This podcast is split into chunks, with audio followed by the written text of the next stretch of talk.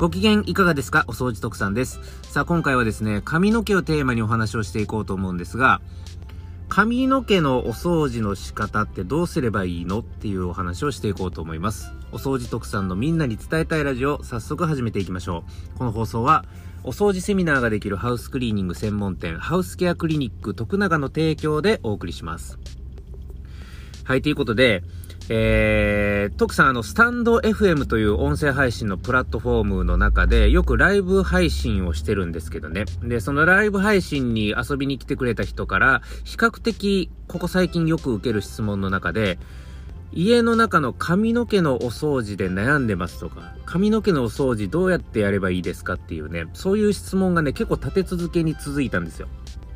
なので、意外とこの髪の毛の処理、髪の毛のお掃除って皆さん結構頭悩ませてるのかなと思って、え、今回これ、これをですね、えー、ピックアップしてお話を進めていこうかなと思いました。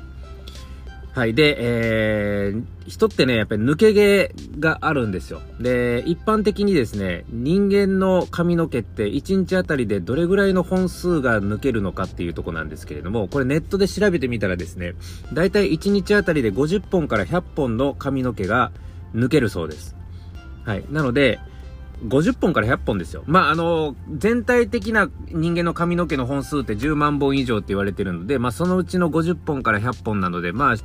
抜けてる本数自体はたかが知れてるかもしれませんが、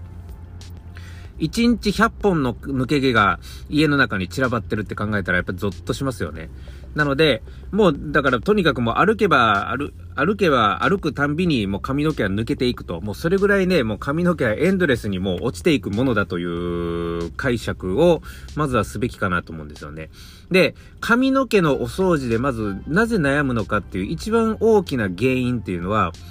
なんとか髪の毛をゼロにしたいって思うからなんですよ。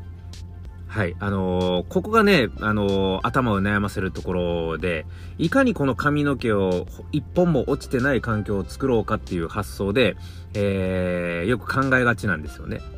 ただ、これに関してはですね、結論から言いますと、絶対無理なんです。もう物理的に不可能な話。なぜならば、人間の髪の毛っていうのは1日あたり50本から100本抜けるからです。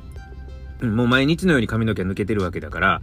あのー髪の毛をゼロにするっていうことは、抜け毛の、抜け毛落ちてるのをゼロにするっていうことは、これはもう物理的に不可能な話なんで、えー、もう永遠に髪の毛は落ちていくもんなんだっていうことを、まず前提で考えないといけないということなんですよ。だからゼロにしようとすると、これはもう物理的に不可能な迷宮にはまってしまうから、だから頭を悩ませてしまうっていうところですね。だからまず根本から切り替えなきゃいけないのは、ゼロにはできませんということですね。髪の毛を完全になくすことは無理です。っていうことをまず自分の中で認めることが大事なんですよね。で、それを踏まえた上でどういう掃除を目指していくべきかっていうと、必要最低限度の量で髪の毛を抑えるような掃除の仕方。その抜け毛が落ちてる状態を必要最小限の、えー、本数で抑えるようなお掃除の仕方をいかに組み立てていくかっていうところがポイントなんですよ。はい。なので、それをやっていくための最大のポイントっていうのは何かっていうと、定期的なお掃除しかないんですよね。で、この定期的なお掃除っていうところなんですけれども、あのー、この定期的なお掃除をこう、まめに私やってるよって言うんですけれども、まめにやっててもなんでストレスになるのかっていうと、もう見つけるたんびにコロコロを転がしてるとか、そういう人がやっぱ多いと思うんですけれども、それをやるともうコロコロで髪の毛を取ることに時間が割かれてしまうので、それがもう時間を奪われるということでストレスになっていったりとかするんでね。もうどのみちエンドレスに髪の毛が落ちるんだから、もう、あの、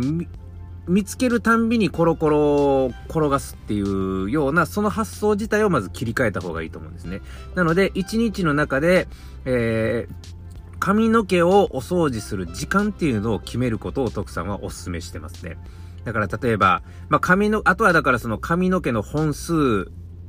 によるんじゃないですか？その抜け毛の本数によって、えー、1日あたりで何回その髪の毛をお掃除する時間を設けるのかっていうところは、まあ自分のさじ加減でそこは考えたらいいですけども、まあ1日1回でいいよって、1日1回、例えば10分15分やるんであれば、それでいいと思いますし、逆に1日3回に分けて5分ずつっていう形もありかもしれないし、それはだから触る範囲にも寄ってくるかもしれないし、とにかく、あのー、ポイントその1っていうのが、髪の毛をお掃除する時間をもう固定してしまうってことですね。で、固定してしまうことによって、その他の時間に関しては、たとえ髪の毛が落ちてたとしても、次の髪の毛をお掃除する時間まではもう髪の毛のお掃除はしませんと。